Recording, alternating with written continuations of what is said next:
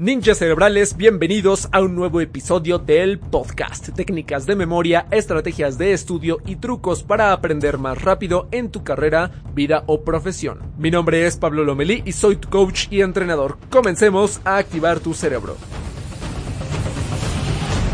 Estimados ninjas cerebrales, bienvenidos al podcast Ninja Cerebral, en donde hablamos de técnicas de aprendizaje, estudio, productividad, memorización de todos los sentidos en tu estudio, carrera, profesión, en tu vida y hasta con especialistas, con invitados especiales, como el día de hoy, que estamos una vez más con Aarón Flores, que ya estuvimos en su podcast la vez pasada y hablamos del tema acerca de la mentalidad hacia el aprendizaje de idiomas, en específico del inglés, porque Aarón se dedica a crear contenido para para aprender inglés. Él se dice llamar un coach o un creador en torno a la enseñanza de aprendizaje rápido en el inglés, en idiomas, porque es un tema que él ha trabajado durante bastante tiempo y tiene bastantes alumnos, tiene bastante experiencia en ello y vamos a platicar con él hoy acerca del tema de la entrada comprensible en el inglés, en el idioma, el cómo adquirirlo de forma efectiva. Hablaremos de gramática, vocabulario, tips para aprendizaje a nivel general para que podamos avanzar en el idioma. Así que bienvenido al podcast, estimado Aarón, ¿cómo estás?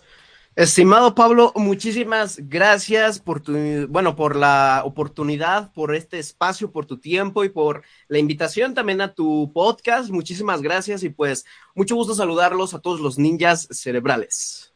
Pues aquí tenemos al especialista, al máster, al crack del inglés. Aarón es bastante joven. La verdad es que es algo que a muchos de sus alumnos y seguidores les impresiona, ¿no? Como una persona tan joven ya se dedica a crear contenido y a enseñar idiomas y demás. Y bueno, yo creo que la pregunta más importante, Aarón, aquí es... Eh, ¿Cómo te presentas tú? ¿Por qué decidiste empezar el camino en la enseñanza del inglés tan pronto en tu vida? ¿Qué, qué fue lo que te inspiró? Pues bueno, no sé si darte, contarte una gran historia o hacértelo un poquito más corto, pero te voy a contar lo más importante. Yo siempre me llamó la idea, eh, siempre me llamó la atención la idea de aprender otro idioma. Siempre desde niño decía, oye, pues estaría chido, ¿no? Hablar con otras palabras en otros países. Se me hacía bastante interesante esta idea, pero pues eh, tiempo después dejé esta idea porque pensé que el inglés era algo súper difícil. Yo estudié durante nueve años en escuelas tradicionales y pues nunca pasé de un nivel básico. Yo nunca pasé de entender tiempos ni estructuras básicas. Y pues así estuve un tiempo hasta que después de mi vida este, conocí a alguien que me enseñó herramientas, me enseñó cosas totalmente diferentes en cuanto al aprendizaje de inglés, me habló de creencias, me habló de técnicas de aprendizaje rápido, mnemotecnias, cosas que yo para nada sabía que existían y todo esto expandió mi mente de una forma bastante grande. Entonces, así fue que me di cuenta de que aunque para mí era muy difícil aprender inglés, o al menos eso fuera lo que yo pensaba, así estuve durante nueve años que no aprendía yo nada, pues ya después eh, cambiando el sistema y cambiando mis creencias, que es justamente de lo que hablamos pues en el episodio anterior, ¿no? Donde ya tuvimos oportunidad de hablar de la mentalidad que fue esos cambios que tuve yo. Con estos cambios fue que decidí aprender inglés, ¿no? Honestamente yo no sabía que quería enseñar inglés hasta apenas hace unos, bueno, ya tiene un ratito, tres años, ¿no? Hace unos tres años ya dije, bueno, eh, voy a comenzar a enseñar esta, esto del inglés, decidí que quería hacerlo y tiempo después me di cuenta de que era algo que me gustaba bastante y pues aquí andamos, después de tres años casi enseñando inglés. Perfecto. Pues mira, eh, que vamos a tocar el día de hoy en el podcast un tema muy importante y delicado que es la entrada comprensible y la adquisición del idioma en muchos sentidos. Y para eso, estimado Aarón, eh, antes de entrar en materia y para poder platicar acerca de estrategias, consejos, trucos y todo lo que tiene que ver con este tipo de aprendizaje, eh, hay algo que me llama mucho la atención, además de que hayas empezado este proceso bastante joven y ya tengas bastante experiencia en ello. Tú como el encargado, por ejemplo, de tener un grupo de alumnos o de estar recibiendo constantemente personas con el interés de aprender el inglés, ¿Cuáles son los errores que tú has notado al momento de que una persona quiere aprender el idioma? O sea, ¿qué has notado tú? Sabemos que hay muchos errores comunes en el aprendizaje de idiomas, pero tú como, eh, digamos, el encargado de la enseñanza, ¿qué es lo que más se repite que las personas deberían evitar? Lo más importante y lo que la mayoría de escuelas hacen inconscientemente hacia muchos alumnos y los alumnos no se dan cuenta, es la, pues sí, justamente de lo que hablamos en el episodio anterior, es la mentalidad que tiene cada alumno en cuanto al aprendizaje. Porque la razón por la que a mí me costaba muchísimo y por la que a todos mis alumnos al inicio también les costaba mucho aprender, no era porque no fueran capaces, no tenía que ver con que realmente el inglés sea difícil. De hecho, el inglés y la gramática del inglés es muy fácil. O sea, es muy fácil. Si tú pones, te pones a estudiar inglés, te pones a estudiar español, te das cuenta que el inglés es mucho más fácil. Entonces, aprender el inglés en sí es fácil. Aprender a escuchar tampoco es tan difícil como parece, pero hay algunos métodos, hay algunos sistemas que muchas veces no nos enseñan. Entonces, el primer error eh, antes de, bueno, los sistemas son muy importantes, pero el primer error o lo más común que hace o que limita a los alumnos de aprender es esta mentalidad de aprendizaje. Y eso engloba varias cosas. Puede ser primero que eh, lo más sencillo de entender que algunos se autosabotean, se dicen a sí mismos, pues que el inglés no me entra, el inglés es difícil, apenas entrar a un salón de clases ya su mente se está nublando. Entonces, esto pasa mucho en muchos estudiantes. A mí algo que me pasaba cuando estudiaba en la escuela era que yo abría el libro, yo veía palabras, pero estaba nublada mi mente, era como si estuviera viendo un libro en japonés, o sea, de verdad no estaba entendiendo absolutamente nada y era algo que sucedía con muchos de mis compañeros, ¿no? Yo en una ocasión en el episodio anterior te platiqué una experiencia donde el 90% de los alumnos o de mis compañeros, mejor dicho, reprobaban también. Y eso no era algo normal, o sea, que la mayoría reprobara y todos estábamos en el nivel básico, pero aunque estuviéramos en el nivel básico, reprobaban. Y los que estaban en el nivel avanzado, ellos sí sacaban nueves y dieces y no tenía nada que mm. ver con que fueran inteligentes, no tenía nada que ver con que realmente em, pues tuvieran más habilidad para esto, sino que por la forma de explicar de algunos maestros hace que la información sea más, eh, no sé cómo explicarlo, pero hace que sea más difícil de procesar. Y lo que a veces no sabemos como alumnos es de que si yo no aprendo, a veces no es tanto mi culpa, a veces también es causa de donde yo estoy aprendiendo. ¿No? Entonces, son bastantes cosas lo que pueda englobar que un alumno no aprenda, pero principalmente es esto que yo llamo la sintonía de aprendizaje. ¿Cómo te conectas tú con la materia?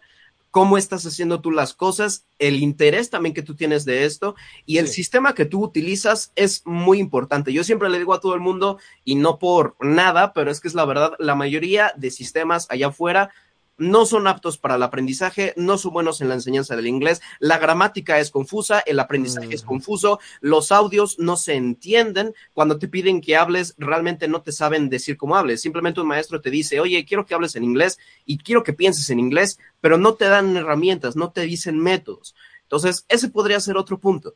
Un error muy común es no saber buscar herramientas, no saber buscar métodos y no informarse en cuanto a cómo aprender un idioma, porque muchas veces algunos dicen, yo simplemente compro un curso de inglés, espero que aprenda inglés y ya si no aprendo, pues es porque yo no puedo, ¿no? Pero no es eso, es qué estás haciendo para lograrlo, ¿no?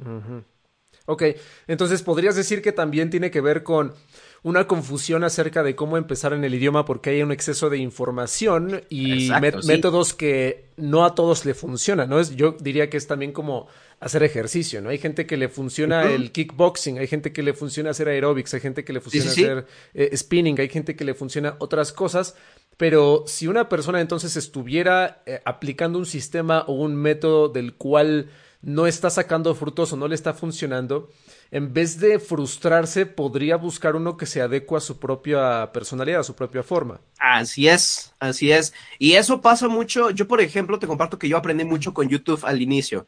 Yo cuando comencé a estudiar, empecé con YouTube y es lo que pasa, o sea, aunque yo soy una persona muy visual, por eso me gusta mucho YouTube, no aprendía yo con cualquier canal, ¿sabes? O sea, yo buscaba canales, había algunos que sí me gustaban, algunos que no, y eso influía precisamente por la forma de explicar del maestro, porque por su forma de ser, eso hacía que yo me interesara más en la materia, porque por la forma de ser del youtuber que yo estuviera viendo, decía, oye, no solamente entiendo lo que está diciendo, también me gusta su forma de ser, y eso despierta mm, interés al momento de hablar, y esto fortalece esta sintonía al momento de, estudiar. Ok, pues mira, aquí eh, el tema que creo que es clave es hacer un énfasis, un paréntesis acerca de que todo este tema, acerca de lo que mencionaron de la sintonía del aprendizaje y la mentalidad hacia cómo programarte o cómo prepararte para aprender el inglés o un idioma. Ya lo vimos en su podcast en el episodio anterior, pero lo encuentran en los medios de Aaron, que si quieren al final de este episodio les eh, comentamos un poquito en dónde pueden escucharlo para que obviamente puedan profundizar en este tema que es fundamental. La mentalidad y la sintonía con la cual nosotros o ustedes están aprendiendo el idioma es clave. Entonces, eh, en resumen, Aaron, lo que te ayudó fue el buscar fuentes de información que fueran tanto diferentes, novedosas, entretenidas, que despertaran tu interés y te hicieran conectarte al, idioma, ¿cierto? Eh, eh, podremos decir que esa fue la segunda parte. Lo primero que hice más que nada fue la programación que yo tenía. ¿Sabes? Porque si, aunque fueran los mismos métodos, esos métodos se los hubieras puesto a Larón que estudiaba en la secundaria, no lo hubiera conseguido de todos modos, por la programación que yo tenía en cuanto a cómo yo percibía el inglés. Entonces, lo primero que trabajé fue la programación que tenía, eh, y una vez que cambié la programación, que muchos de ustedes que me están escuchando tienen una programación subconsciente y no se dan cuenta y eso es lo que hace que tengan ciertos resultados. Cuando cambié estos resultados, ya, bueno, cuando cambié esta programación, ya después el sistema eh, fue lo que hizo que todo eso fluyera más fácil en mi mente, ¿no? Yo le llamo que es como tener en la mente una resbaladilla y tener la mentalidad correcta es como tener una resbaladilla recta donde la información cae, pero cuando es la información correcta también.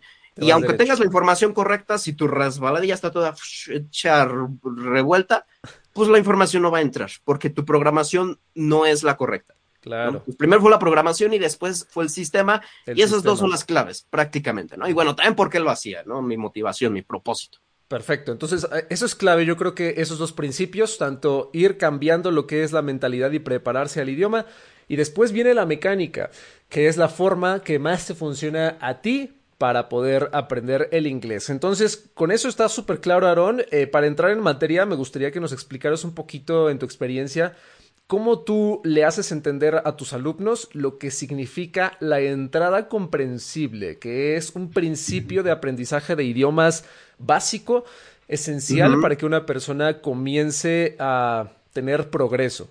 Muy bien. Eh, la entrada comprensible, yo, yo tengo una especie de metáfora que es que la entrada comprensible es como tener un sistema, es como un reloj que adentro tiene tuercas y tiene todo este sistema. La entrada comprensible es como poner a girar estas tuercas. Porque, por ejemplo, uno lo que hace muchas veces es que te pones a estudiar vocabulario, estudias conceptos gramaticales, y eso es como armar la tuerca, es como armar el sistema, ¿no? Y la entrada es poner a trabajar esta tuerca. Entonces, ¿qué es la entrada? La entrada comprensible es cómo tú pones precisamente a trabajar lo que ya sabes y te pones a entender eh, bueno, eh, pones este proceso mental de comenzar a entender un nuevo idioma, comenzar a asociar, eh, bueno, no asociar, comenzar a entender nuevas formas de comunicarse, entender nuevas palabras también y entender también los mensajes al momento de leerlos o entenderlos al momento de escucharlos directamente sin la necesidad de traducir. Entonces, eh, eso primero que nada es la entrada. La entrada es precisamente lo que entra a ti, que es escuchar y es este, leer un idioma, ¿no? Es la, comunicación con, de, esta forma. Y la entrada comprensible, esa es la palabra clave, comprensible, porque muchos, algunos eh, luego dicen, oye, pues si te vas a Estados Unidos, regresas hablando inglés y a muchos les pasa que pues pasan esos tres años y no entienden nada, no se comunican en nada, porque aunque recibieron mucha entrada, no fue entrada comprensible. comprensible. es que comiences a entender al menos un poco lo que empiezas a escuchar. Cuando en cierta medida empiezas a entender lo que escuchas y lo que lees, aunque no entiendas todo, pero comienzas a entender una fracción del mensaje y sigues poniendo a, trabajar esta tuerquita, va a haber un momento donde va a empezar a girar mejor, donde se van a empezar a armar mejor los sistemas, se van a poder eh, girar de una forma más fluida a medida que empieces a escuchar más cosas que sean comprensibles para ti. Ok. Digamos que empiezas a relacionar lo que sabes con lo que no sabes. Es relacionas lo que llegues a entender de esa comunicación a través de la escucha o libros o a través de lo que ves, etcétera, con lo que ya sabes y al momento me imagino que después de estudiar regresas a los básicos, regresas a vocabulario, gramática y si vuelves a ponerte entrada comprensible incrementa el porcentaje de comprensión hasta que empiezas a conectarlo y llega obviamente la probabilidad de entendimiento sea cada vez mayor. Entonces, Perfecto. Entonces, para que podamos avanzar en el tema, estimado Aaron, ¿qué aspectos o qué, cuáles son los pilares de la entrada comprensible? Uy, pues sí serían varias cosillas. Eh, para que esto se logre de forma efectiva, debemos de entender que nos vamos a frustrar muchas veces porque hay cosas que no vamos a poder hacer bien.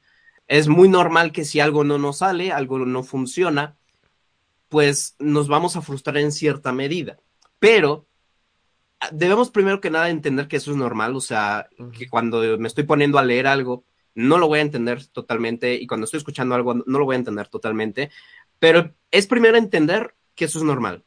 Ahora, segundo, lo, lo, más importante que uno tiene que comenzar a hacer, pues tal cual es escuchar y leer. Yo recomiendo muchísimo la lectura. De hecho, existe este lingüista Stephen Krashen que habla mucho justo de esta parte de la lectura. Él es quien ha desarrollado esta teoría principalmente de la entrada comprensible. Uh -huh. Y la lectura es lo más, lo que uno tiene que comenzar a hacer. Yo me acuerdo que cuando comencé a leer, uh -huh. yo comencé a leer un libro de Jim Quick, que era el de Limitless, y me costaba mucho, aunque me llamaba la atención este libro, era bastante frustrante leerlo, aunque fuera algo que llamara mi atención, era sí. un poco frustrante leerlo porque había mucho vocabulario que no sabía. Y no, solo el vocabulario, sino que aunque ya había palabras que conocía, ya el hecho de ver un texto con las palabras, eh, bueno, sí, con las palabras que aunque yo ya las sabía, ya verlo todo en conjunto y tratar de procesar un mensaje, era muy complicado, pero justo eso es lo que yo llamo de lo que te digo de tener la tuerca hecha y el hecho de ponerte mm. a leer es poner a girar esta rueda, yeah. ¿no? Entonces, para poder conseguir entender, debemos empezar de poco a más, ¿no? Siempre hay que comenzar con textos simples, hay que comenzar con textos sencillos, que tengan vocabulario sencillo y que sean textos cortos sobre todo, porque también algo que a mí me frustró fue que yo quise comenzar a leer con un libro entero y pues eso a mí me frustró más. Entonces, claro. aunque sí hay una parte de frustración, también a veces es porque hacemos cosas que son demasiado grandes a lo que podemos hacer. Y yo creo que en cierta forma está bien a veces hacer cosas así como de vez en cuando ponerte a leer un libro en inglés, pero no quieras solamente hacer cosas así súper grandes, también hay que comenzar con textos pequeños. Ustedes ahorita, pues ya que estamos en la época de la tecnología, pueden buscar en internet, o sea, textos sencillos, ¿no? Textos sencillos de inglés y pónganse a leerlos, ¿no? Dediquen mínimo 10, 15 minutos al día a eso y eso los va a ayudar de una forma increíble, ¿no? Enfóquense a buscar eh, textos de distintas áreas, cosas también que sean de su interés o algo que yo hice mucho, por ejemplo, fue que cambié, eh, bueno, no, no solo cambié el teléfono al inglés, sino que me puse a seguir cuentas de inglés. Yo, por ejemplo, uso mucho claro. Facebook. Entonces, veía yo posts eh, y los posts de Facebook normalmente pues, no son largos, normalmente. Sí. Entonces, ponte a leer ese tipo de cosas, incluso lee memes, lee comentarios de grupos en inglés y conforme tú empiezas a hacer esto, pues empiezas a poner a trabajar lo que ya sabes y comienzas poco a poco a entender también el nuevo idioma, ¿no? Entonces, ¿cuáles son estos principios de los que me hablas o estos pilares, estas bases? Uh -huh. Pues primero es entender que hay cosas que sí obviamente nos van a frustrar, no por eso lo vamos a dejar, uh -huh. pero comiencen de poco a más y de vez en cuando también rétense a algo un poco más difícil. También en el caso de escuchar, eh, igual comiencen con cosas simples, ¿no? Eh, yo sí recomiendo muchas veces poner subtítulos. Hay personas que a veces dicen que poner subtítulos está mal porque te enfocas solamente en leer y no en escuchar, pero el leer lo que tú escuchas claro. te ayuda a distinguirlo, distinguir las palabras de mejor forma. Hay algo bien chistoso, no sé si tú has visto, Pablo, eh, unos videos que dicen, a ver, ¿qué palabra están diciendo? ¿No? Ajá. Así, porque parece que hay, hay, es como un meme de, de una señora que, que, está diciendo una palabra y cuando tú lees cierta palabra, como que escuchas esa palabra, pero cuando lees otra palabra, escuchas esa otra palabra. El audio es el mismo, pero cuando tú cambias de lo que estás leyendo, distingues una palabra distinta. Okay. Y es que el cerebro hace eso. Cuando tú te enfocas en mm. algo, lo distingues más. Claro. Y ese es un truco precisamente para comenzar a entender un nuevo idioma. Hay personas que se les dificulta mucho escuchar y a mí me pasaba en la escuela que escuchar era lo más horrible, nunca entendí nada, porque simplemente la maestra me ponía el audio y esperaba que yo mágicamente lo entendiera, lo cual realmente no, nunca iba a suceder. Pero tiempo después, ya cuando yo me puse a estudiar por mi cuenta, uh -huh. me puse a buscar herramientas precisamente sí. y fue que justamente descubrí esta parte de, ah, ok, pues yo tenía un audio, de hecho yo lo hice mucho con la música, yo escuchaba una canción sencilla de pop, por ejemplo, y iba escuchando la letra. Entonces, conforme iba escuchando la letra, distinguía mejor las palabras. Mm. Obviamente también para leer y escuchar y sobre todo entender más, pues también es necesario el aprendizaje de vocabulario, pero eh, pues son cosas que van de la mano, ¿no? El aprendizaje de vocabulario siempre es algo que uno tiene que hacer, pero también aprendes más, este, conforme vas leyendo y escuchando, y bueno, también tienes que, por otra parte, pues seguir estudiando palabras, ¿no? Entonces, más o menos esta sería mi respuesta, Pablo.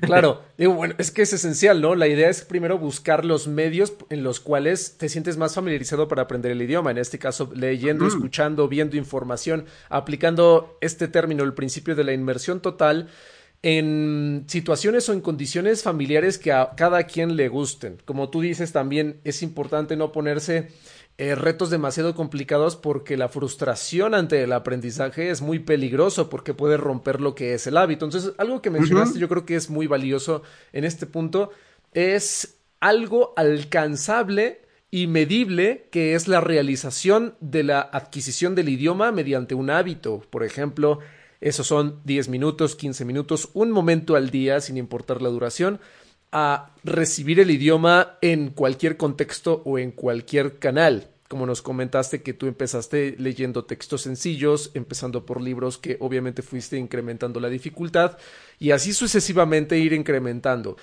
Eh, dentro del proceso, estimado Aarón, que obviamente esto nos va a ayudar a incrementar el entendimiento de un idioma, Aún así en porcentajes, porque creo que eh, la base que nos compartiste también es muy buena, el hecho de que no pasa nada si al principio no comprendemos el 100% del idioma. Un porcentaje nos ayuda a tener un contexto y el cerebro conecta y autocompleta la información por nosotros, como que empezamos a deducir, empezamos a predecir con base al conocimiento básico.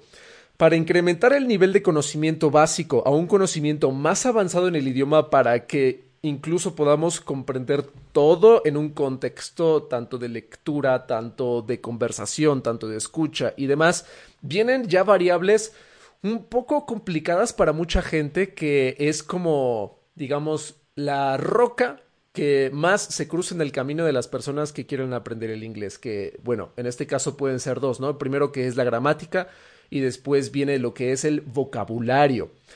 Entonces, eh, es importante que platiquemos acerca de estas dos variables porque parece que es un tema que a mucha gente como que le agobia, le, frustra el hecho de que sí. empiece a aprender el idioma, a entender el inglés poco a poco, les pones textos, audios y demás, pero cuando les pones gramática y vocabulario es como que, uh, block mental, 100%, no entiendo y demás. Entonces, para que empecemos a hablar acerca de estas dos variables, me gustaría eh, tú como que con tu experiencia que nos compartas ¿Qué errores has visto o qué mitos existen allá afuera en torno a la gramática? Porque yo, yo, he escuchado muchísimos, muchísimos, y hay errores de, de, gente que dice, y te voy a contar rapidísimo de los dos extremos, porque hay mitos acerca de los dos extremos, tanto gente que dice... La gramática es fundamental y hay que aprenderse la gramática sí o sí en el principio del idioma. Y a fuerzas. a fuerzas. Y lo que sucede es que al alumno lo saturas y no quiere saber nada del idioma. Y el otro polo, que nos vamos al otro mito completamente opuesto, que hay personas que incluso hablan de no es necesario que te aprendas la gramática, simplemente métete en el contexto y olvídate de la gramática y, ya está, con eso aprendes, ¿no? Entonces, ¿tú qué nos puedes decir del, tema? Pues el primer mito más importante es que es difícil. Para mí ese es el mito más importante porque mm. si es difícil, es cierto, es difícil, porque enseñan difícil las personas. Los maestros enseñan difícil, la información no es clara, entonces sí es difícil, pero no porque sea difícil, sino porque te lo hacen difícil, ¿no? Ahora, este, en cuanto a que si es importante, no es importante, debemos de entender algo todos los que nos están escuchando. Todos nosotros somos diferentes. Cada quien va a aprender de una persona diferente, pero no por eso hay que decir que algo es más importante que otra cosa. De cierta forma, cada quien no, no tanto porque sea más importante, sino porque cada quien tiene una preferencia en cuanto a qué método le funciona más. Eso es lo que debemos de, hacer. Sin embargo, es importante conocer qué nos beneficia la gramática, y en qué nos beneficia la entrada comprensible y por qué son importantes. En este caso, por ejemplo, hablando de, la gramática, ¿qué es aprender gramática? Muchos de nosotros eh, pensamos que aprender gramática es comprar un libro, ¿no? Abrirlo, eh, leer eh, términos este, complicados y hacer ejercicios complicados. Y yo me acuerdo yo de mi escuela de que me compraban un libro así de gramática y, yo nada más lo compraba y decía, no manches, tenía que estudiar todo eso. Y sabes, este, esto por, por eh, raro que parezca, esto empieza a forjar esta sintonía de aprendizaje de la que te hablo, de la que, en la que tu cerebro empieza a asociar la gramática con algo aburrido, con algo extenso. Eh, muchas veces incluso lo tenemos asociado, yo, yo lo digo con respeto, pero lo tenemos asociado de la gramática como con el profesor eh, peloncito de lentes y este y con su trajecito así muy formal, ¿no? Y, y todo esto hace una creencia subconsciente donde asociamos la gramática a una idea. Yo tenía esta idea cuando iba en la secundaria, hasta que después llegó alguien a mi vida y me cambió totalmente todo esto, llegó a hablarme de aprendizaje rápido, de campeonatos de, de supermemoria y cosas así. Yo eso me expandió la mente bien cañón y me decía constantemente, no, pues eso es bien chafa, eso es bien fácil, es que eso no es así, te están enseñando las cosas mal y cosas así. Y pues a mí me gustaba que me dijeran eso, porque yo, yo estaba de acuerdo de que todo eso estaba mal. Entonces, la primera creencia, pues es esto de que es difícil. Y lo segundo, pues cómo nos conectamos hacia, hacia la gramática. Y de qué es importante o no es importante, debemos de entender algo. Hay una frase que a mí me encanta de un libro que ya te compartí, Pablo, en la sesión pasada, que es que el aprendizaje, no, sí como era, el aprendizaje mejora la práctica, pero no la reemplaza. No la reemplaza. Algo así. Y es que debemos de entender que para qué sirve la gramática. La gramática no sirve para aprobar un examen, la gramática no sirve solo para estudiar y porque sí, ya, y porque un fulano se le ocurrió. La gramática es la estructura del idioma, es cómo funciona el idioma, qué expresiones existen, por qué esta pregunta se hace de esta manera y no se hace así. Es entender cómo funcionan las palabras, cómo funcionan las estructuras y cuando tú entiendes mejor cómo funcionan las cosas, eres más capaz de entender más cosas y también de comunicar otras cosas de mejor manera. La gramática es simplemente mejorar la forma en la que nos comunicamos y comunicamos es mejorar la forma en la que entendemos y mejorar la forma en la que eh, nos expresamos, ¿no? Pero si tú estudias gramática de forma que solo memorizas conceptos que no entiendes, estás aprendiendo mal la gramática, porque la gramática no sirve para eso. La gramática mm. no sirve para llenar un libro de apuntes. La gramática no sirve para hacer ejercicios y entregar un 10. La gramática sirve para que tú aprendas cómo funciona otro idioma. Y si tú al estudiar la gramática no entiendes cómo funciona el idioma, lo estás estudiando mal. Entonces, para eso sirve la gramática, para entender cómo funciona el idioma, para posteriormente entenderlo mejor y entender por qué ciertas cosas son así y saberlas comunicar de mejor manera. Porque eso es lo que pasa muchas veces. Algunos me dicen, es que el inglés es bien difícil. Y yo les cambio la creencia y les digo, el inglés no es difícil, solamente no sabes cómo se dice lo que tú quieres decir. Claro. Porque si cómo se dice lo que quieres decir, ya no pensarías que es difícil. Entonces, no es difícil, solamente no sabes cómo se dice lo que quieres. Y para saber cómo se dice lo que quieres, necesitas tanto estudiar la gramática como eh, aprender el vocabulario, ¿no? De lo que tú necesitas para eso, ¿no? Y cuando yo digo estudiar gramática, no es que para todas las frases haya una estructura y una fórmula súper complicada que tienes que aprender. Es mucho más simple y mucho más fácil de lo que nos han hecho creer. Ok, la verdad es que me da mucha risa porque uno de mis maestros sí era peloncito con su trajecito y sus lentes, como que lo describiste tal cual. Es que todo esto forja una creencia y hay... Sí. O sea, todo esto te forja una sintonía en cuanto a tu relación con la materia. El maestro que tú tienes, el libro que tú tienes, el salón de clases, todo esto te forja una relación con la materia y te hace creer que la materia es algo, te forja un mundo en cuanto a cómo es la materia. Y eso, perdóname que te haya interrumpido, es que eso es muy importante, ¿no? Sí, sí, sí. Eso pasa incluso también con el ajedrez.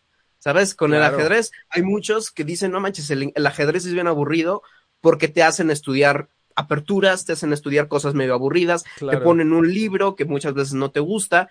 Y yo después, por ejemplo, cambié toda esta sintonía porque en lugar de asociar el ajedrez con maestros de lentes y, y sus corbatitas y todo esto, lo asocié con mis amigos, ¿sabes? Cuando cambié esta sintonía y lo asocié con mis amigos, lo asocié con canales de YouTube, lo asocié con el recreo, fue otro mundo. Y es la misma cosa, pero cambia esta sintonía. Lo mismo pasa con el inglés. A nosotros el inglés nos forja en esta sintonía con la, con, con la forma en la que nos enseñan gramática. Y yo lo cambié con creencias tipo el inglés es fácil para mí, el inglés es bien chafa, eso, eso se hace de volada, y con otras cosas, ¿no? Con otras experiencias. Sí, es que bueno, también quizá gente dirá, bueno, a ver, si en la gramática a veces me la dan de golpe o de trancazo, pues también me saturo, ¿no? Y otra cuestión muy importante es que eh, hay, hay, personas, o incluso a mí en su momento me pasó cuando empecé a aprender inglés, o sea, si ni siquiera me sé los tiempos en español, o sea, si ni siquiera ah, me sé gramática en español, ¿cómo esperan que me aprenda presente perfecto en inglés, no? Ese es otro, ese es otro, que a veces estudiamos todo en inglés.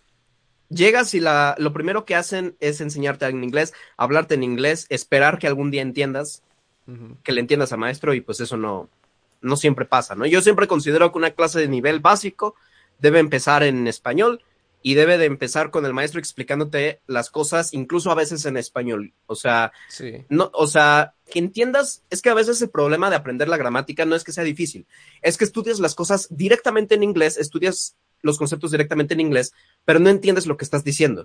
O sea, yo una vez le pregunté, le di una clase de regularización a un primo y le pregunté qué era el presente perfecto y me dio una respuesta que ni él entendió. Y, lo, y le dije, a ver, hazme una oración en presente perfecto. Y no podía. Lo, que estaba haciendo era eh, acordarse de la fórmula que se había aprendido, pero en realidad él no entendía lo que estaba diciendo, no entendía lo que estaba haciendo. Entonces, el error de la gramática no es que sea difícil, es cómo la estás estudiando. Cuando estudias las cosas directamente sin entender lo que estás haciendo, ahí todo mal.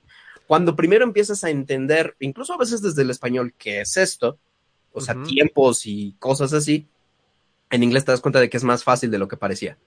Ok, entonces digamos que es una combinación cuidadosa entre la adquisición y la entrada comprensible del idioma y conforme uno vaya avanzando en la comprensión, ir aprendiendo lo que son las cuestiones o fórmulas de gramática combinado con la práctica, porque algo que me pasaba a mí también en, por ejemplo, en la escuela, cuando yo empecé a estudiar lo que era el idioma, que creo que ahí empezamos mal, ¿no? Porque se ha visto mucho en, a nivel educativo como vamos a estudiar el idioma y, el estudiar el idioma eh, a nivel educativo o académico se ve mucho como pues eh, aprender teoría, aprender libros, aprender gramática y eso es aburrido, eso es un contexto repetitivo que a la gente no le funciona. Entonces, algo que a mí me sucedía mucho era que al momento de estudiar lo que era la, la, gramática o estas fórmulas y todo esto, lo veía más como una memorización, cuando para mí quizá era más fácil hablar con mis amigos, quizá era más fácil eh, a textear, hacer conversaciones en inglés, quizá era más fácil, etcétera. Pero hay que irnos a la regla central de la gramática, que es como tú dices, que es la estructura, es lo que le da forma al idioma pero hay que saber acercarnos a ella en el momento correcto, en las situaciones correctas y de la forma correcta, porque a veces en los libros que normalmente existen en la escuela o en cursos que hay un montón que ves libros y ves ejemplos de gramática y todo esto y te aburren, o sea, son contextos desconocidos para uno, dices, bueno, ¿Sí? Eh, los, las fórmulas, la teoría que me están poniendo en este libro se ve muy bonita, pero a mí no me hace sentido porque simplemente es un contexto que se le ocurrió a los desarrolladores de esto, pero no, no aplica para todas las personas. Es por eso que la adaptación personal en el idioma es clave que es justo lo que estamos eh, platicando. Entonces, para la cuestión de la gramática, la combinación entonces de la entrada comprensible con pequeñas dosis de gramática sería lo ideal o tú recomiendas este primero una buena dosis de entrada comprensible, eh, adquisición del idioma, después gramática o simultáneas o después primero la gramática para darle forma o después la entrada comprensible, ¿en qué orden o en qué nivel de intensidad? Muy bien, esa es una increíble pregunta. ¿En qué orden básicamente aprender inglés, no? yo, yo, yo creo que los dos son como una barrita que ninguna tiene que estar arriba de otra. ¿Sabes? De alguna forma, este, mm, yo creo que lo primero que uno tiene que aprender a hacer, y digo, cada quien, cada maestro, creo yo, va a tener su propia, este, su propia respuesta para esto, y yo creo que es perfectamente válido y perfectamente correcto. Yo creo que lo primero que uno tiene que hacer es aprender vocabulario. ¿Sabes? Porque no vas a, si te pones a leer un libro de texto, pues es como si estuviera en japonés, porque hay palabras que no entiendes, todo, todo está incomprensible. Entonces, lo primero que uno tiene que hacer es aprender vocabulario. Yo aconsejo que aprendan, por ejemplo, 20 verbos, los primeros 20 verbos. Aprende 20 verbos, aprende unos, que te gusta? 50 sustantivos, unos 50 adjetivos. Y con eso ya lo armaste para empezar, ¿no? Ok. Entonces, empezar, eh, yo, yo creo que depende a veces también los recursos que tenemos y si sabemos buscar recursos, pero si uno puede comenzar a leer, es una buena idea. Comenzar a leer algunos textos muy sencillos, de muy sencillos, o sea, cosas así como, hola, me llamo tal, eh, hi, my name is Aaron, I am 21 years old, I am from Mexico City, I've been living here, bueno, no sé, ya es más complicado. Ahí, este, eh, no sé. Hasta, hasta eh, progresivo ya estás usando. Sí, no, este, vamos a usar, no sé, I wake up in the mornings at five. Um, I play chess. I the play chess. Ninjas. I play with my friends. I play with my friends. I have breakfast with my family. Todo eso es muy simple, pero eso es demasiado poderoso. Demasiado poderoso porque comienzas a poner a trabajar la tuerca que te estoy diciendo. Exacto. Es una gramática muy simple, pero comienzas a trabajar esta tuerca. Y después comienzas con otros textos más complicados, ¿no? Y ahora sí ya lo del I'm- I've been living here, bueno, no sé, todavía no. Pero, por ejemplo, ya pones algo como, ya en lugar de, por ejemplo, I am Aaron, ya dices, por ejemplo, I don't like eh, my house. y ya metiste el don't, por ejemplo, y ya es como, ay, ¿qué es don't? Y ya es un, ya es un Mm. escaloncito más arriba. Entonces, ya comenzaste a leer cosas muy básicas. Ahora viene el otro escalón del otro lado, ¿no? Las dos barritas. La primera es la de la entrada, ya la subiste una barrita. Ahora vamos a la otra barrita y estudia verbo to be y estudia presente simple. Ya sabes qué es el don't, ya sabes qué es el doesn't, ahora desbloqueaste muchos otros textos con don't y con doesn't. No tienes que leer tantos, pero sí lees algunos cuantos donde pongas a trabajar eso y después sigues estudiando gramática, ¿no? Claro. Va a haber un punto donde ya no tienes que estar uno y uno, uno y uno, uno y uno. No, es- no es así, no es una regla como tal, es simplemente una idea donde eh, si vas a estudiar, también lee, porque si solamente estudias, al momento que leas, van a haber más cosas y no lo vas a entender, o bien, aunque sepas muchas cosas, solamente vas a ser capaz de entender textos simples. Entonces, no importa que Claro. sepas un chorro, si al momento de la verdad no vas a entender muchas cosas. Entonces, comenzar con cosas así de simples y lo mismo con escuchar. Lo mismo, ahorita, por ejemplo, yo dije algunas cosas simples, ¿no? I play with my floor, I play with my friends, I like chess, I have breakfast in the morning, y comenzar a escuchar audios así. Comenzar a escuchar audios así con una gramática muy simple y después con audios con gramáticas un poquito más avanzadas, ¿no? Ya a lo mejor ya no nada más I have eh, breakfast with my family, ya puedes decir, o ya puedes utilizar el don't o el doesn't o el I am not o she is not, que tampoco es difícil, pero ya es un escaloncito más arriba, ¿no? Ahora, obviamente es medio complicado a veces buscar recursos así. ¿no? Yo personalmente, ya ahí, este, a- aquí atreviéndome a promover un poquito, yo en mi plataforma, yo estoy haciendo contenido así. Yo tengo una plataforma de cursos y contenido donde estoy haciendo justo textos así, est- donde estratégicamente estén los textos diseñados de esa forma que estén un escaloncito arriba de otro, ¿no? Tanto en, el vocabulario que utilizas como en la gramática que utilizas, ¿no? Hay muchas fuentes también de textos así. De hecho, yo, este, yo muchas veces enseñaba con páginas de internet y ustedes también pueden buscar, ¿no? Busquen en internet textos sencillos, pero el detalle es que no siempre todos son así, ¿no? Luego yo una vez buscaba unos textos eh, que decían textos fáciles y ya estaban utilizando verbos modales en, en no sé qué cosas y otras cosas que pues todavía no, ¿no? Este, palabras tipo would o should, que pues eso no es básico No es todavía. básico, no. Entonces, este, pues a veces es un poquito al azar, ¿no? También otra cosa les digo, es muy normal que vean un texto y vean algo que no entienden, una palabra que no entienden. Entonces, eso es muy normal, no tienen que entender el 100% de un texto, pero el chiste es eso, comenzar a trabajar la tuerquita. Mientras tú hayas leído un texto y entendiste una parte, entendiste el mensaje al menos, ya con eso ya la hiciste, ¿no? Y ya con el tiempo vas a ir entendiendo más cosas, ¿no? Eh, entonces, así es, es este, es ponerse a leer, es ponerse a escuchar.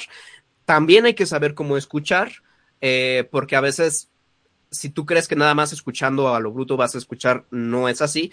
Tienes que saber eh, a quiénes escuchar, qué tipos de acentos escuchar, eh, porque a veces queremos entender una entrevista en inglés cuando apenas estoy empezando a estudiar y no va a ser difícil. A lo mejor tú sí, conoces el vocabulario, pero no estás acostumbrado a la pronunciación.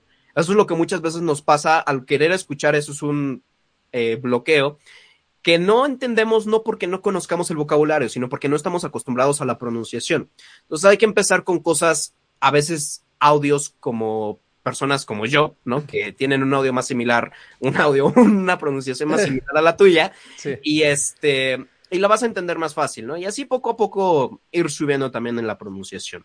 Perfecto. Pues mira, ahorita con lo que nos platicaste podemos sacar una fórmula sencillita. Yo le puse cuatro elementos a la fórmula. Ya tú me dices si así está bien o le agregamos algo más. Entonces sería la gramática, la podemos combinar.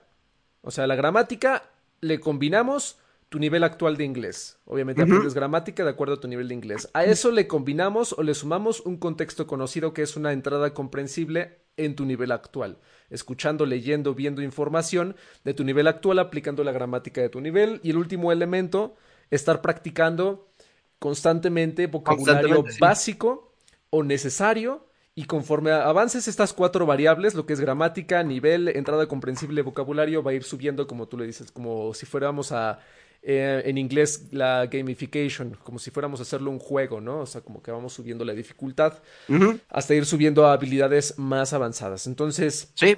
¿le agregarías algo a la fórmula o la ves bien así? Eh, pues recalcar en la primera parte que primero hay que aprender vocabulario, ¿no? Si lo primero que haces en un idioma es no saber nada, lo primero que tienes que hacer es saber palabras.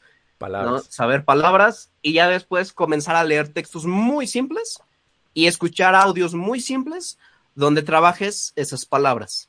Perfecto. A ver, pues tenemos dos puntos pendientes en nuestra charla de ahorita. Si quieres, vamos a clarificarlos para que tengan el contexto completo y así hacemos una, una conclusión y un llamado a la acción. Entonces, vamos a hablar ahora del vocabulario, que creo que es un tema fundamental que muchas personas les duele la cabeza simplemente por el hecho de aprender vocabulario porque caen en el error de estar repite y repite y repite y repite y repite y repite y luego en libros de textos y maestros te dan tablas de verbos con las conjugaciones y con los tiempos entonces ven tablas y tablas y verbos y verbos y, y palabras y palabras entonces las personas empiezan a saturar para empezar el aprendizaje en el vocabulario, que creo que es básico para que empieces a incrementar tu entendimiento en el idioma y también empieces a aprender gramática en niveles más avanzados, necesitas palabras, necesitas contexto. En un idioma, cada idioma tiene como una cierta cantidad de palabras que engloban como los niveles del idioma, ¿no? En este caso lo básico, lo intermedio, lo avanzado. Y se ha dicho o se ha mencionado en ciertas investigaciones o en ciertos libros, por ejemplo, que hay un promedio como de, ya tú nos dirás con más exactitud cómo va eh, el dato o cómo va la, la, cuestión, que hay un promedio como de 750 palabras a 1000 palabras que sabiéndolas, o sea, que en un idioma, por ejemplo el inglés, sabiéndose de 700 a 1000 palabras, podrías construir conversaciones a nivel ya intermedio, básico intermedio, porque tienes, digamos, la esencia básica. Ahora, la cuestión no es memorizarse las mil palabras en el idioma y ya, y, desde tu cabeza decir, ok, palabra uno, palabra dos y estar... No, eso está horrible. Está horrible. No sirve de nada eso. Entonces, ¿de qué manera se puede hacer diferente, divertido o amigable el aprendizaje de vocabulario? Para que no estemos memorizando, sino adquiriendo el vocabulario. Así como hablamos español y, mencionamos palabras quizá complejas que ya forman parte de nuestra memoria a largo plazo, ¿de qué manera podemos hacer lo mismo en el inglés? Ok. Eh, de, en, ¿Cómo aprender vocabulario a veces depende del nivel que tenemos? Porque ya, por ejemplo, una persona nivel intermedio, pues ya le puedes decir, ah, pues ponte a escuchar canciones, ponte a leer libros que te gusten, pero los va a poder leer porque ya tiene vocabulario antes y ya se puede desenvolver con más facilidad en eso. Si apenas es tu primer contacto con aprender palabras, pues no puedes leer un libro porque no entiendes nada, ¿no? Lo puedes hacer con textos a lo mejor muy simples, buscar cada palabra individualmente, lo podrías hacer, pero yo creo que solo a alguien que le guste, ¿no? A mí personalmente, lo, yo, bueno, esto depende mucho del estilo de aprendizaje. Yo soy una persona ultra visual, me gusta mucho lo visual, entonces aquí otra vez yo aprendí con YouTube. Yo lo que hice fue buscar videos que decían mil palabras en inglés y las escuchaba y, las repetía, ¿no? Em, y a mí me funcionaba estar escuchando esos audios. Sí aprendí mínimo unas 200 palabras así, pero no fue algo así como que digas, aproveché súper bien mi tiempo, no. Algo que sí es muy importante, creo yo, de decir es que la mejor forma de hacer algo, mejor dicho, la mejor forma de aprovechar el tiempo es haciendo algo que te guste y algo que te da resultados. Entonces, aunque yo les diga, haz esto, haz el otro, pues no porque yo lo diga, lo vas a hacer si no te gusta, porque eh, realmente lo que hace que aprendamos no es la acción, sino la emoción. Entonces, si su emoción de ustedes no es alta, pues no, ¿vale? Entonces, bueno, yo aprendí mucho con, con audios, así de que buscaba eh, videos de mil palabras en inglés y las repetía simplemente. Y algo que yo hice mucho, eh, al inicio solo lo hice un tiempo, pero me sirvió mucho, fue utilizar la mnemotecnia de asociaciones, ¿no? Que a mí no me la enseñaron como ni siquiera conocí yo esa palabra cuando la usaba. A mí me la enseñaron como técnica de aprendizaje instantáneo, así me la enseñaron, ¿no? Y, y, era como, órale, aprendizaje instantáneo. Después descubrí que no era tanto así, pero bueno, esa es otra historia. Entonces, este, mm, yo utilicé esta técnica de asociaciones que si no la conocen, la, pueden ver contigo, ¿no? Pablo, tienes algún video de ella, ¿no? Sí, un montón y hemos hablado de, de, cómo memorizar muchísima información en el estudio y demás. Y también es aplicable para palabras abstractas o intangibles como lo son en idiomas. Y justo a primera instancia, un idioma tiene palabras abstractas que obviamente una, es una palabra, por, ejemplo, Apple. Pensemos que alguien no conoce la palabra Apple, sería intangible en primera instancia y se puede utilizar como ese puente. Entonces, ¿cómo lo usaste tú en este caso? Yo quisiera que me, ahorita que, que, estamos tocando este tema de esta técnica, me gustaría que también me compartieras algo. Si a ti te pasó lo mismo que a mí me pasó. Sí. Eh, cuando practicaste esta técnica, yo cuando conocí esta técnica al inicio tenía 16 años, creo, creo, no me acuerdo, 16 o 17. Sí. Y me motivó mucho esa técnica porque dije, no manches, o sea, está bien cañona, ¿no? Porque yo lo que había hecho en la secundaria era hacer planas era horrible, ¿no? O sea, hacía muchas planas, a veces hasta me hacían hacer dibujitos de, a ver, árbol se dice tree, dibuja un árbol también, ¿no? Y, o sea, me aburría, me aburría. ¿no? Entonces, después que me, o sea, por la forma en la que me lo enseñaron, yo lo tomé como la gran maravilla del mundo y me motivó mucho. Entonces, pasó, pasó un tiempo donde me puse a practicar esta técnica de forma intensiva durante como cuatro semanas y como la practiqué de forma intensiva, o sea, practicaba como dos, mínimo dos horas al día, como por tres, cuatro semanas, para mí eso es intensivo. Este, mm, lo que pasó fue que mi cerebro empezó, no sé cómo decirlo, empezó a trabajar al punto donde empecé a absorber palabras más fácil, más rápido. Llegó un punto donde ya ni siquiera tenía que asociar, simplemente decía, esta palabra es esta y ¡fum! ¿No? Pero porque la practiqué mucho durante un corto periodo de tiempo. Al inicio era muy estresante porque tenía que estar haciendo asociaciones, me tenía a veces que acordar de la asociación porque no me acordaba.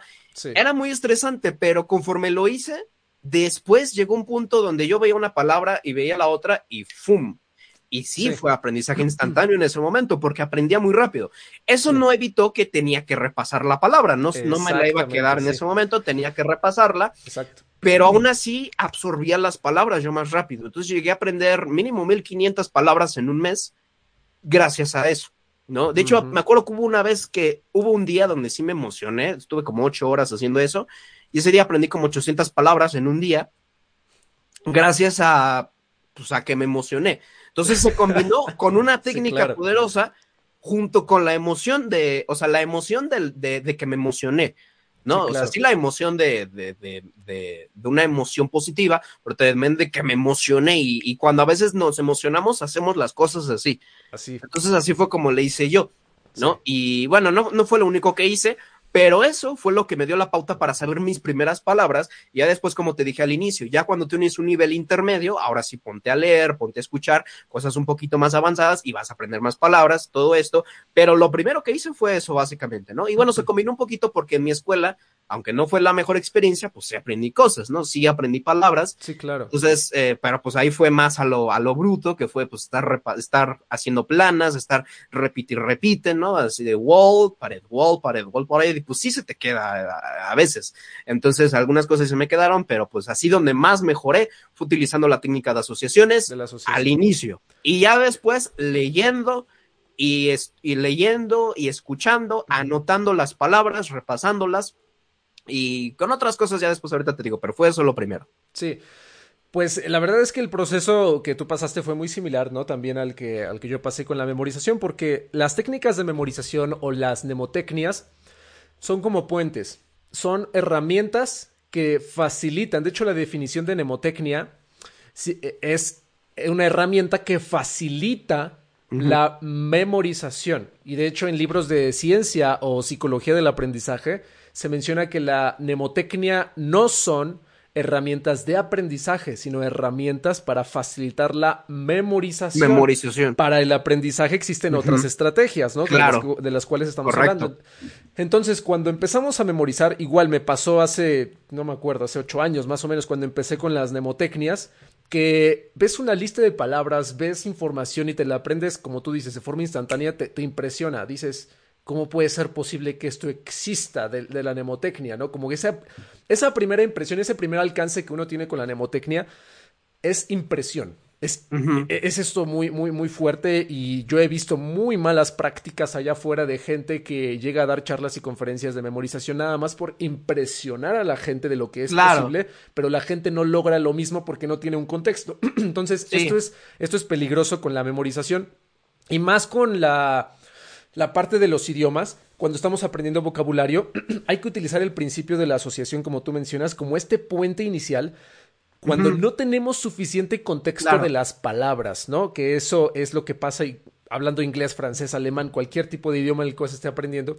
Ese primer alcance te ayuda como decir, ok, entonces estás aprendiendo eh, la palabra nueva con una imagen o con un sonido, una palabra sustituta que te lleva a recordar el significado y después al principio piensas, igual me pasó lo mismo que a ti, ¿no? Eh, al momento de, hacer una revisión del vocabulario dices, bueno, no me acuerdo, recuerdo la imagen, el sonido, la palabra, ah, ya me acordé. Entonces como que haces como un doble camino recorrido para llegar al recuerdo, ¿no? Que es como para recuperar.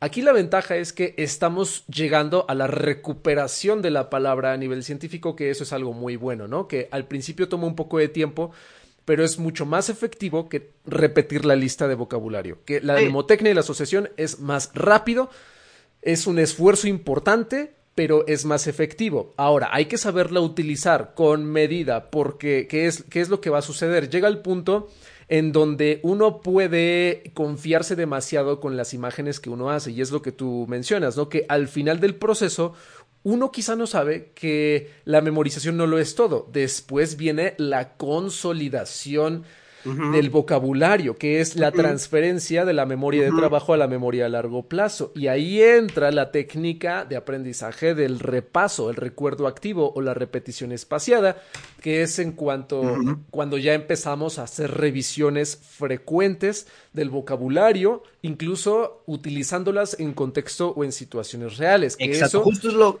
que iba a decir, que es poner a trabajar la tuerquita. Exacto. tú tienes la, las palabras, tienes la tuerca ahí medio hecha y tienes que ponerla a girar, que es poner a usarse las palabras, leerlas y también repasarlas, ¿no? Con la repetición espaciada. Sí, porque eh, permanecer la memorización, o sea, de quedarnos con la memorización o con la asociación, pues no sirve de nada, porque estás en la conversación y dices, ah, quiero decir la palabra, no sé, construir.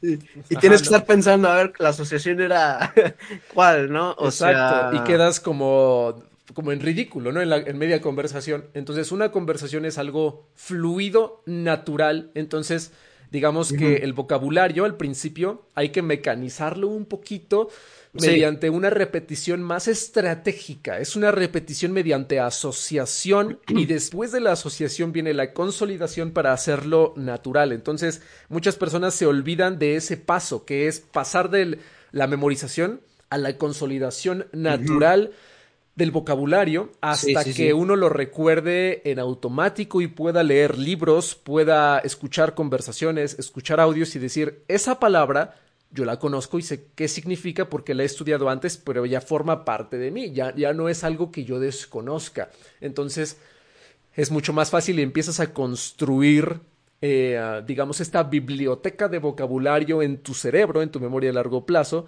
y es como esta base de datos que va incrementando su potencia por poner una metáfora que quizá no es la más exacta, vas incrementando tu memoria RAM, pero más allá de eso, va mucho más allá de ese entendimiento para que tú empieces a, aplicar lo que es lo memorizado en contextos conocidos. Entonces, esa es la clave. Ahora, no sé, en cuanto a mecánica, estimado Aarón, ¿en qué dosis o en qué eh, intensidad recomiendas tú la memorización de vocabulario? mientras no sea tu única forma de aprendizaje de vocabulario, yo creo que lo puedes seguir haciendo eh, durante que seas un nivel básico, todavía intermedio. Ya cuando eres avanzado ya no lo necesitas, porque ya tienes una buena cantidad de vocabulario y ya no solamente ya no lo necesitas, ya tienes esa habilidad, de hecho ahorita quería hablar de eso, tienes esa habilidad ya de pues, aprender una nueva palabra del idioma que ya estás, eh, pues ya, ya tienes en tu base de datos, por así decirlo. Entonces ya ves una nueva palabra y ya es más fácil decir, ah, pues esto significa esto. Como ahorita en español, si yo te digo, ah, ¿conoces esta palabra? Ah, pues significa esto. Y además dices, ah, ok, eso significa y ya. Ya se te queda más fácil. Pero al inicio, yo, yo, yo lo que te digo, yo creo que depende de cada quien, de cierta forma, lo que te gusta hacer, porque ah, yo lo conseguí, pero, o sea, sí, por, pon tú porque es una técnica que dices, wow, este sí funciona y todo esto, pero lo conseguí no por, o sea, no solo porque funcione, sino porque a mí me, me emocionó la, la, técnica, ¿no? Claro. Entonces, yo lo hice. Pero también hay algo que tenemos que entender todos. Y esto es bien importante en cuanto a cómo aprender palabras. Aunque yo memoricé palabras, y esto lo aprendí después, no lo aprendí en ese momento, lo aprendí después. Aunque yo memoricé ciertas palabras, yo memoricé que desk es escritorio y que wall es pared, va a haber un punto donde vas a aprender palabras que no son lo mismo en inglés y en español necesariamente, y tienes que aprender cómo se usan en inglés, o sea, recordar que son idiomas diferentes y hay cosas que van a funcionar de forma diferente y para eso es el aprendizaje de gramática y, el, y, continuar leyendo, continuar escuchando. Entonces, ¿en qué dosis? Yo creo que yo lo voy a dejar un poco subjetivo, honestamente. O sea, yo creo que va a depender de cada quien, pero eh, si están empezando, pues sí, no está tan mal que lo hagan, pero también tengan en cuenta que hay palabras que van a ser totalmente diferentes y que a veces van a tener más significados. Hay que aprender a aprender vocabulario. Hay como varias fases, por así decirlo, en el aprendizaje de una palabra, ¿no? O sea, primero, pues sí es como punto la, memorización, de como comenzar a un, concepto abstracto, comenzar a instalarlo, ¿no? pero también es la parte de cómo lo entendemos. Hay veces que leer y escuchar es muy difícil, muy difícil por la forma en la que aprendemos vocabulario, porque lo que hacen las personas cuando quieren leer es que ven un texto y lo que están haciendo es que están traduciendo cada palabra al español y después cuando tienen todo el mensaje traducido lo quieren pensar en español. Y ahí es donde está mal a veces aprender, eh, pues cómo están aprendiendo palabras.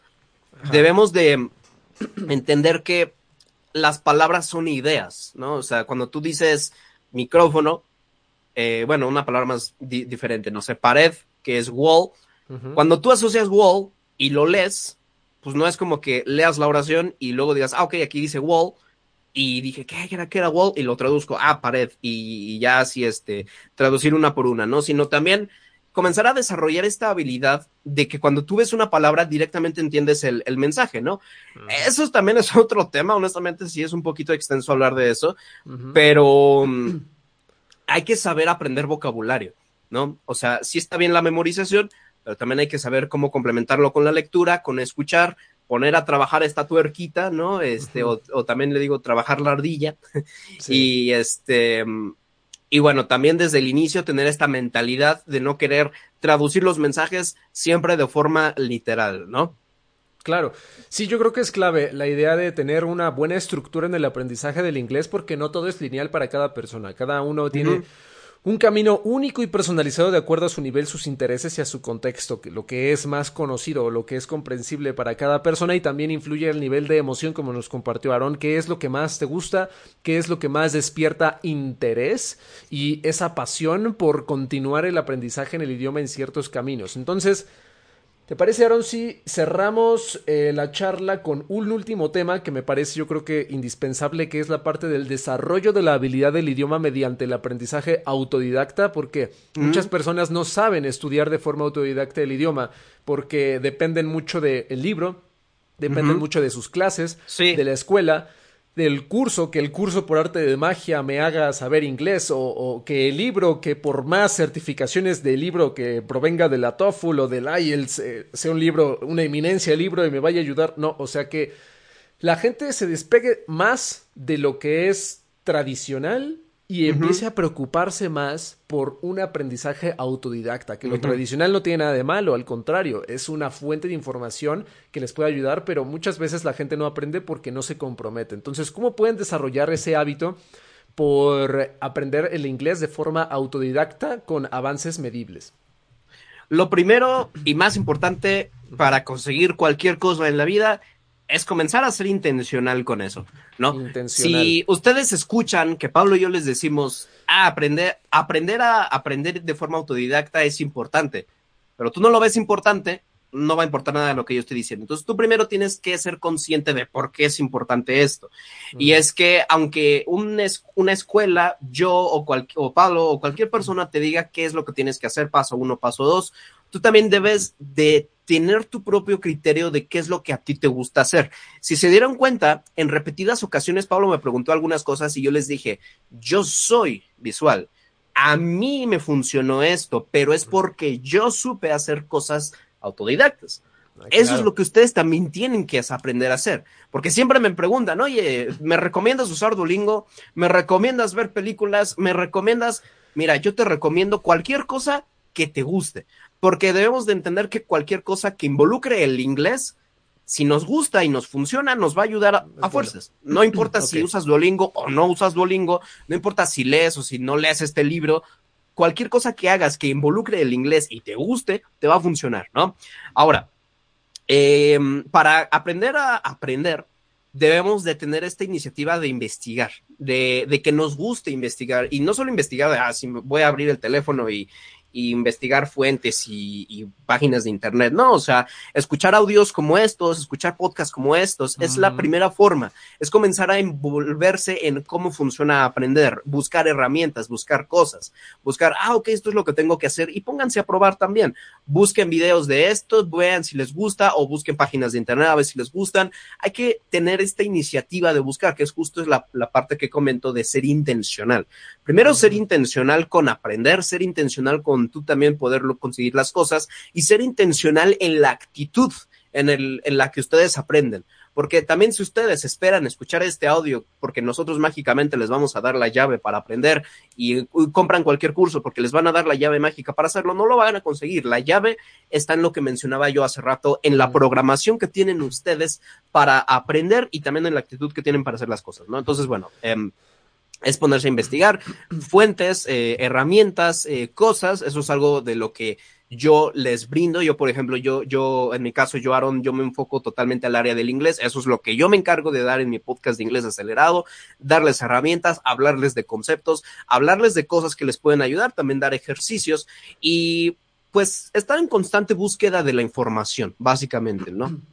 Perfecto es que es clave lo que es el aprendizaje autodidacta. Entonces, ahorita con lo que nos has compartido, eh, me gustaría que podamos enfatizar un poquito más en, así tal cual como dice la ciencia de los hábitos, que un hábito para que se consolide a largo plazo, en este caso vamos a llamarle el hábito para aprender inglés, eh, debe tener un lugar, un espacio, un tiempo y debe de ser medible, alcanzable y demás. Entonces, para el aprendizaje autodidacta, ¿cuáles son los mejores, eh, las mejores acciones que a ti te funcionaron y recomendarías para llevar a cabo en el día a día, en la rutina, como para desarrollar esta habilidad del aprendizaje del inglés?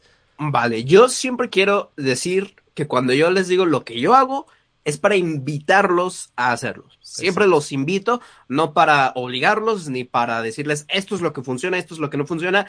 A veces sí, porque hay cosas que sí de plano no funcionan, pero, pero como tal es una invitación al final, ¿no? Este, prueben la técnica de asociaciones. Al inicio se van a, pues sí, o sea, no, no sé, yo sé que no es la mejor forma de decirlo y no llama la atención, pero puede que sí al inicio se frustren un poquito porque es como, ah, o sea, es poner a trabajar el pensamiento lateral, creo que se dice de esta forma, ¿no? Y eso da flojera, porque es ponerse a imaginar cosas, ser creativo, poner a trabajar la ardilla, ¿no? el cerebro, pero si lo prueban durante mínimo dos o tres semanas, les aseguro grandes resultados en su aprendizaje de gramática, digo, de vocabulario, les aseguro grandes resultados en el aprendizaje de vocabulario. Eh, eh, a veces deben de saber algo. A veces hay personas que dicen, yo llevo tres años aprendiendo inglés y todavía no hablo.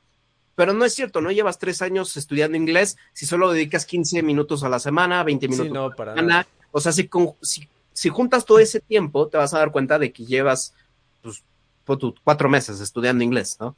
Eh, entonces, si ustedes enfocan algo, algo que yo me gusta enseñar en mis cursos, es algo que llamo etapas de aprendizaje. Si tú te enfocas durante tres o cuatro semanas de forma masiva a practicar algo, vas a tener eh, resultados extraordinarios. Ok.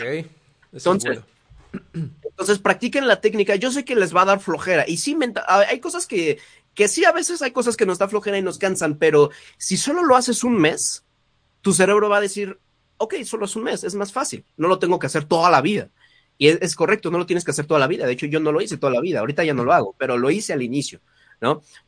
Apliquen la técnica de asociaciones mínimo durante un mes, pero de forma comprometida, de forma constante, de forma que dices, neta, lo voy a hacer mínimo una o dos horas al día, todos los días durante un mes, y van a aprender muchísimas palabras, mínimo unas, te voy a poner un número, 800 palabras mínimo si se aprenden si lo practican y sobre todo si lo repasan también. Tienen que repasar todo lo que aprendan. No va a servir de nada que estudies algo que no vas a repasar. Hay cosas que es muy normal que se te vayan a olvidar, hay cosas que se te van a pegar más fácil. Eso es normal, así es el proceso del vocabulario. Hay palabras que se pegan más fácil que otras, hay otras que cuestan más, pero así es el proceso y es totalmente normal. Tú simplemente recuerda algo, mientras sigas repasando, en algún momento se te va a grabar, así de simple. Entonces, okay. la técnica y también durante otro tiempo, ya cuando tengan un poco de vocabulario, o muchos de ustedes que me están escuchando ya tienen conocimiento, pónganse a leer, pónganse a leer eh, textos simples, busquen en internet textos cortos en inglés y mínimo dedica 15 minutos a eso. Ese es un hábito súper poderoso, la lectura.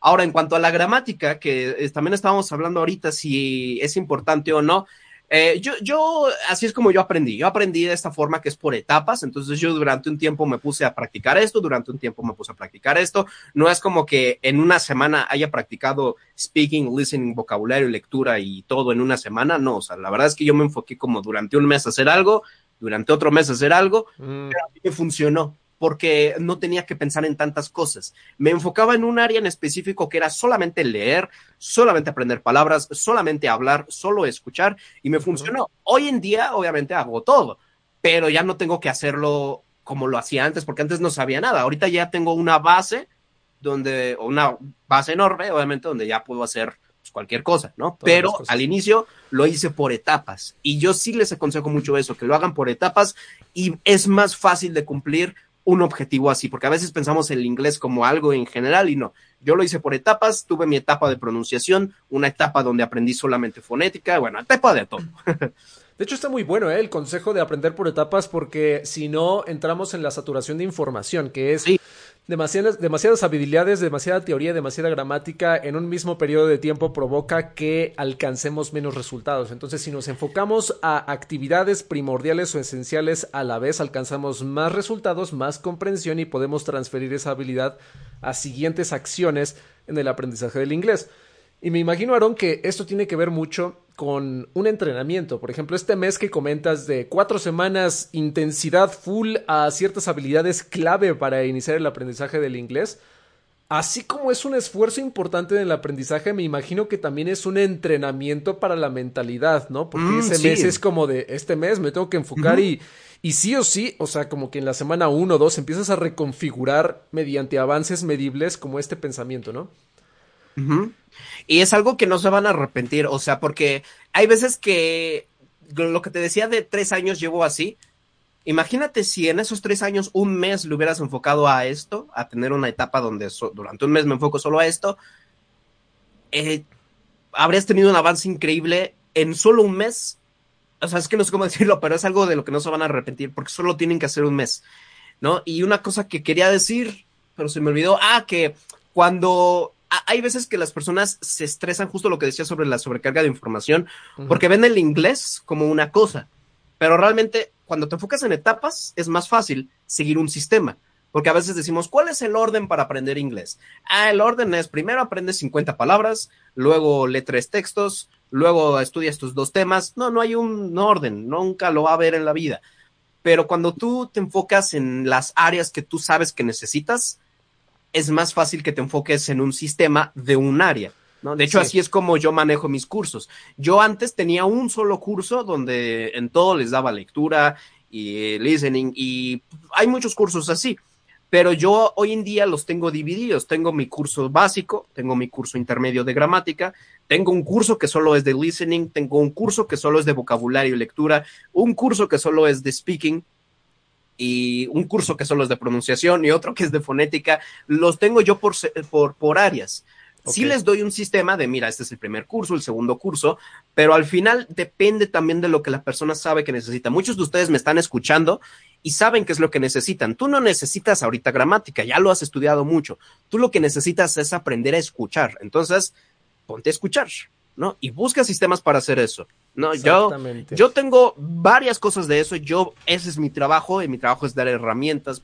Obviamente, pues ahí si quieren pasarse, ¿no? Pues yo, ese es mi trabajo, dar herramientas y pues el trabajo de ustedes es seguirlas, ¿no? Lo que decíamos ahorita del aprendizaje autodidacta es simplemente estar en este tipo de podcast y buscar otro tipo de información, estar en constante aprendizaje y probar cosas, probar cosas, Sí. a ver qué es lo que a mí me funciona.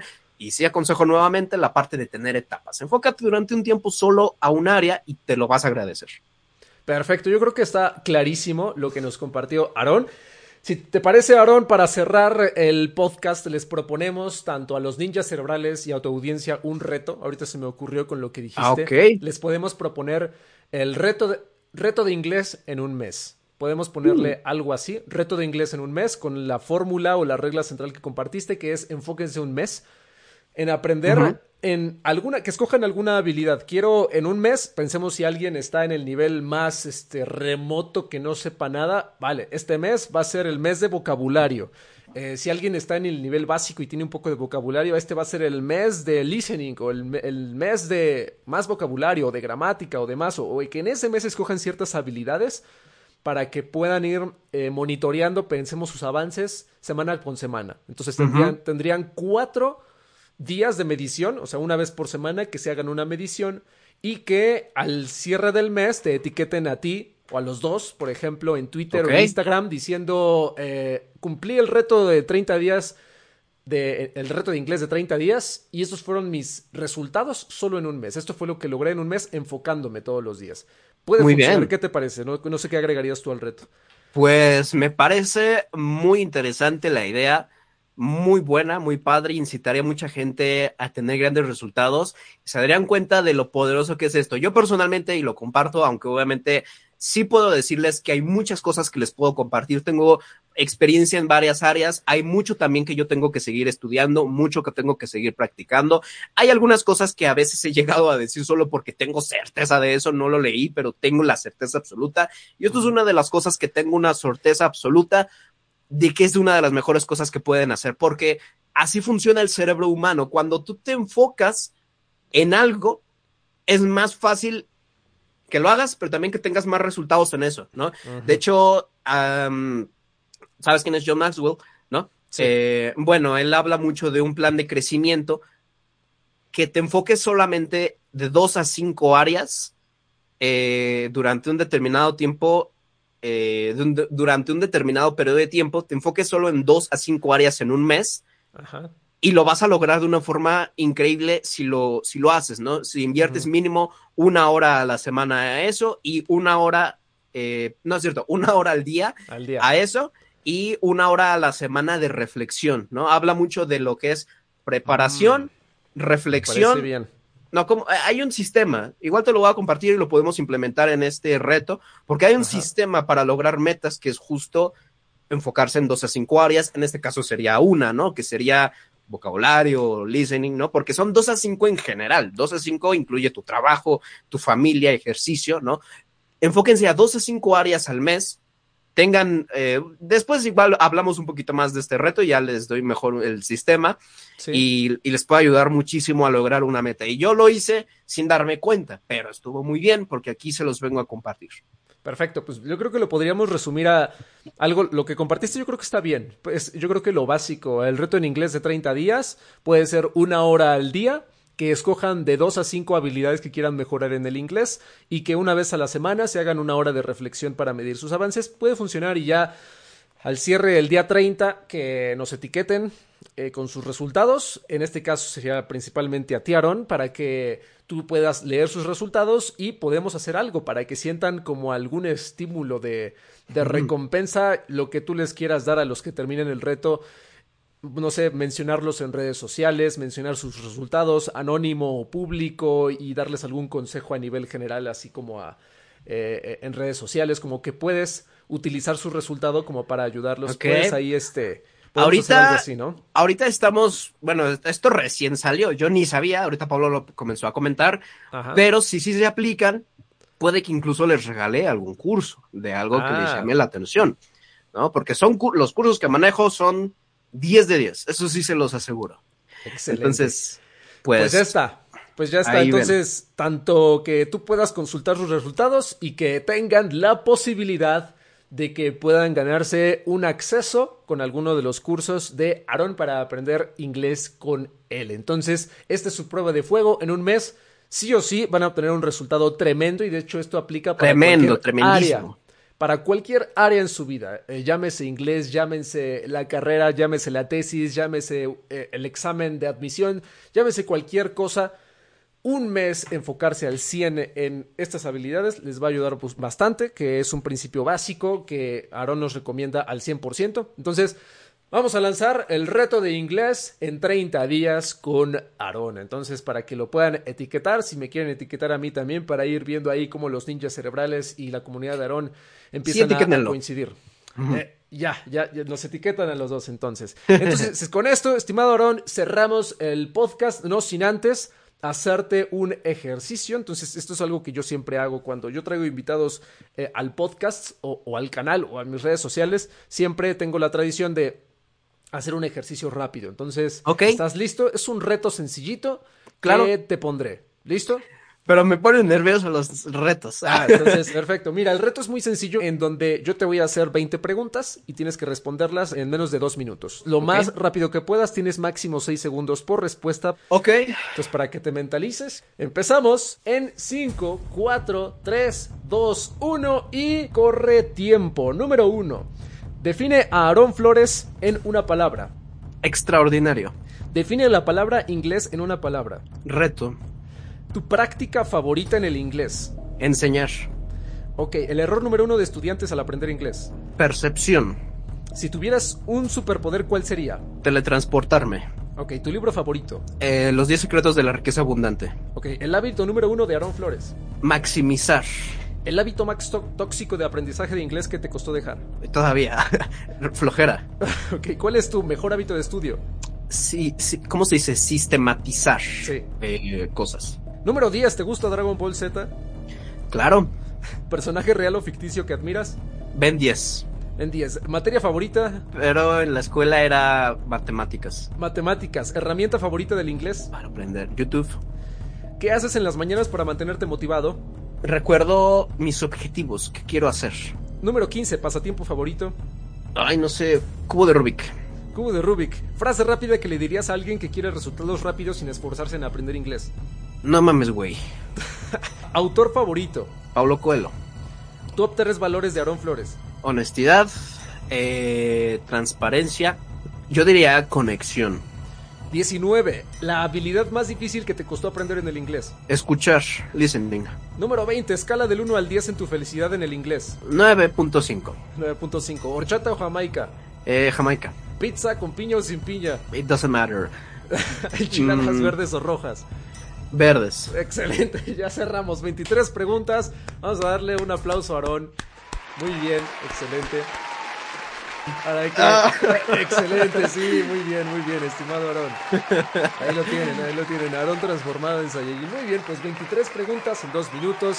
Algo divertido, dinámico, para que conociéramos un poquito más acerca de la vida de Aarón en cuestión personal y en cuestión del inglés. Entonces, ya lo tenemos, estimado Aarón. Con esto cerramos el podcast. Me gustaría que nos cuentes eh, dónde pueden encontrarte, cómo pueden aprender inglés contigo. Eh, tengo una página web donde pueden encontrar todas mis redes sociales, pedir información de mis cursos. Ahí está literalmente todo. Eh, la página es- tiene mi nombre, es aronflores.com.